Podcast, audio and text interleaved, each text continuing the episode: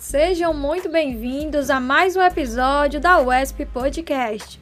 Eu sou Liane Cardoso e hoje nós vamos falar sobre os 10 anos da união estável de pessoas do mesmo sexo aqui no Brasil. Vamos ter também vários convidados para falar sobre essa temática. Então fica ligadinho aqui com a gente, porque está começando o podcast da nossa UESP. Nós convidamos a professora Sheila de Andrade, docente do curso de Direito da nossa UESP, para explicar sobre a importância e também sobre os direitos da união estável entre os casais homoafetivos. Professora, seja bem-vinda.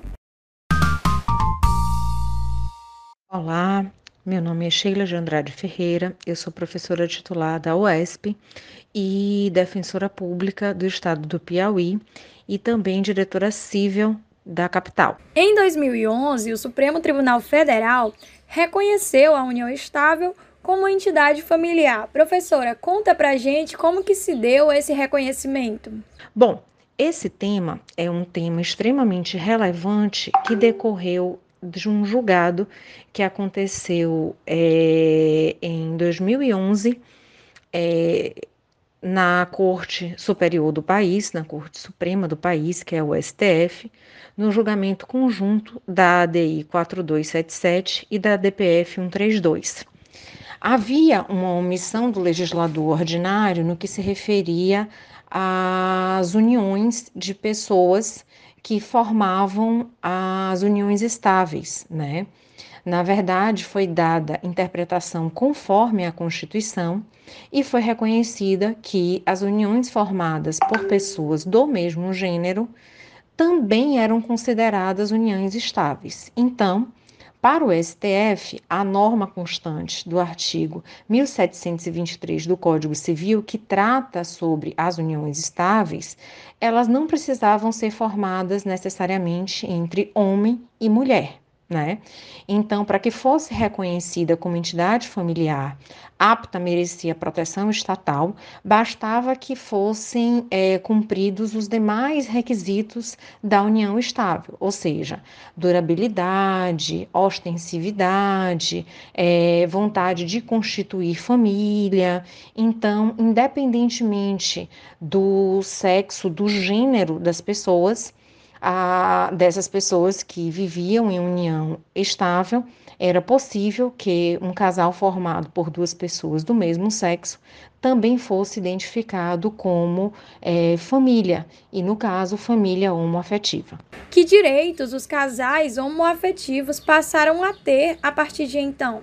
Em verdade, mesmo antes da decisão do STF a respeito é, do reconhecimento das uniões homoafetivas, já havia uma série de jurisprudências e já havia uma série de é, alguns enunciados a respeito de uh, concessão de direitos de pessoas sobre o mesmo sexo. Então, a concessão de pensão por morte, é, o direito real de habitação, o direito à herança, a divisão de patrimônio comum, o dever de alimentos, a autorização de transplantes por parceiros, o visto de permanência para parceiros do mesmo sexo em relação a estrangeiros, a dependência do outro em relação a planos de saúde a licença remunerada quando o casal é, de mesmo sexo resolvia adotar, a adoção de casais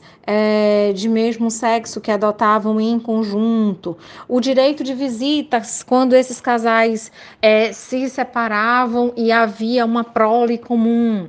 Então, é, a jurisprudência, ao longo dos anos, já havia construído uma série de direitos que já albergava uma grande parte de direitos a os casais homoafetivos. Obviamente que isso não exclui uma legislação própria, né, integrativa, que é, vá construir, por exemplo, um microsistema de proteção é, mais integrativa e talvez é, mais abrangente. Existe em tramitação hoje o Estatuto da Diversidade Sexual, que é exatamente essa proteção, esse microsistema, para que haja essa proteção um pouco maior, um pouco mais abrangente, mas que se encontra parado é, nas casas legislativas do nosso país. Apesar de grandes avanços e das conquistas dos últimos anos, o direito ao casamento igualitário no Brasil ainda não garante-se em lei, apenas pela justiça. O que tem sido feito para que exista uma lei federal capaz de garantir direitos à comunidade LGBTQI?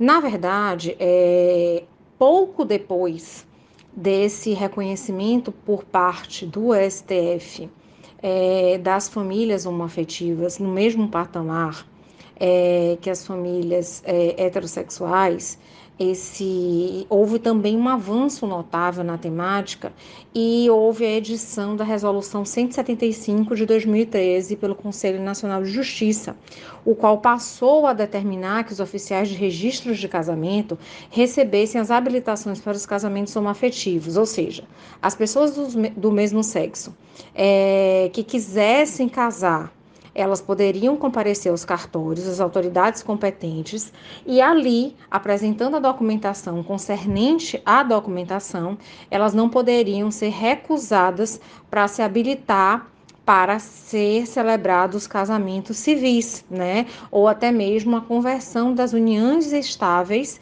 em casamento de pessoas do mesmo sexo. Então, foi uma inovação extremamente importante que não precisou de lei, que já é e que já vem sendo realizado, inclusive aqui no Piauí e em todo o Brasil. É, sem qualquer impedimento e sem necessidade de lei sobre a matéria, porque o CNJ já é, editou a referida regulamentação. O dia 17 de maio é o Dia Internacional contra a Homofobia.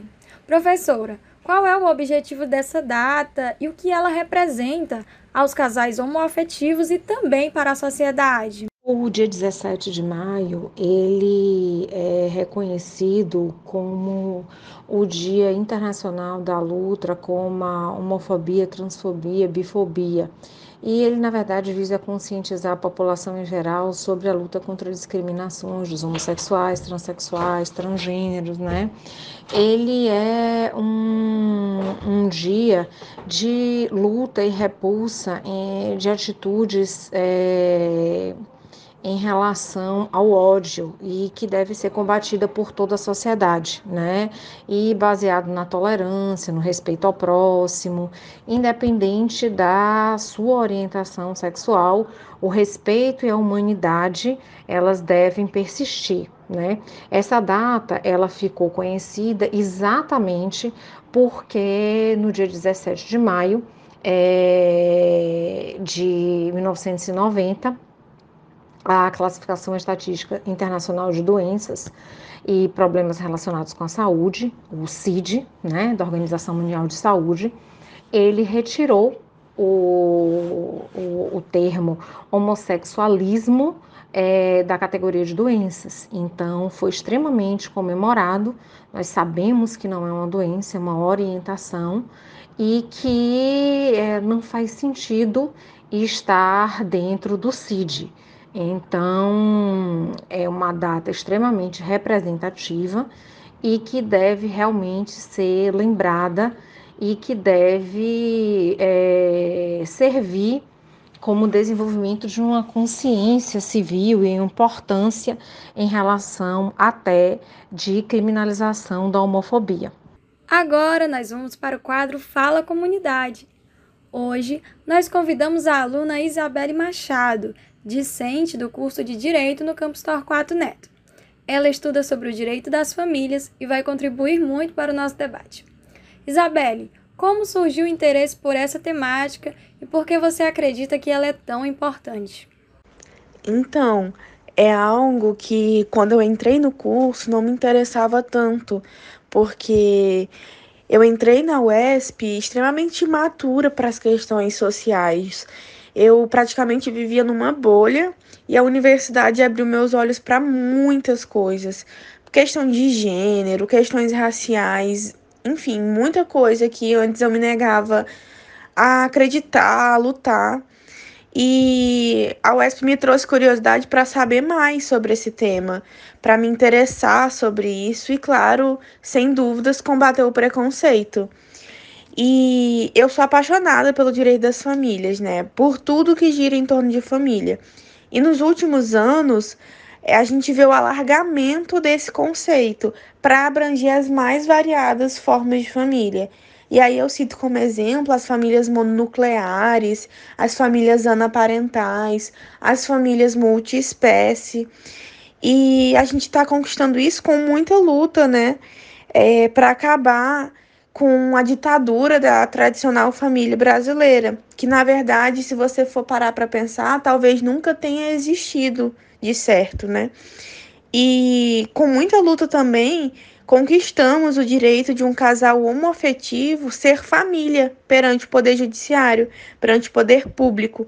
E a gente tem isso para fins sucessórios, para fins previdenciário, enfim, isso repercute na esfera do direito, né? E como o direito ele influencia muito as questões sociais, as questões de preconceito e tudo que gira em torno disso, é, ter essa união homoafetiva reconhecida pelo direito, claro, contribui extremamente para a luta contra o preconceito, né? E isso me interessa justamente porque eu estudo o alargamento do significado de família que não é, ou então nunca foi, a tradicional família brasileira. E você vê que a união homoafetiva ela é considerada família, é o alargamento desse conceito, é você reconhecer o que a sociedade muitas vezes se nega e fecha os olhos. E o direito é para isso, é para tornar o mundo mais justo, mais igualitário. Muito obrigada, Isabelle, pela sua participação. Agora nós vamos conversar com o aluno Sebastião Pinheiro, estudante do curso de jornalismo da nossa universidade, que conheceu seu parceiro, Diógenes Piauilino, há quase oito anos e desde então vivem uma linda história de amor. Sebastião, como nós estamos falando de união estável e casamento homoafetivo, nós queremos saber de vocês, que já estão juntos há um bom tempo, se existe o um interesse em oficializar esse relacionamento. Temos sim, temos interesse. Inclusive, a gente já é, pensou nisso, já tentamos ver essa possibilidade e queremos ainda para este ano, né? Se tudo correr direitinho como a gente está planejando, esse ano a gente faz o, o casamento no civil mesmo. É, queremos muito oficializar, já estamos quase oito anos e já tivemos vários, é, passamos por várias situações e hoje a gente sabe que é o melhor momento para gente, a gente fazer isso. Não só isso, mas também, possivelmente, também é, tentarmos adoção e aumentarmos a nossa família. Hoje somos eu, Diógenes e nosso cachorrinho e a gente pretende é, aumentar esse númerozinho para um filho mesmo da gente. Agradecer ao Wes por, é, por esse espaço e também por levantar essas questões que são tão importantes, tanto dentro como fora da comunidade acadêmica.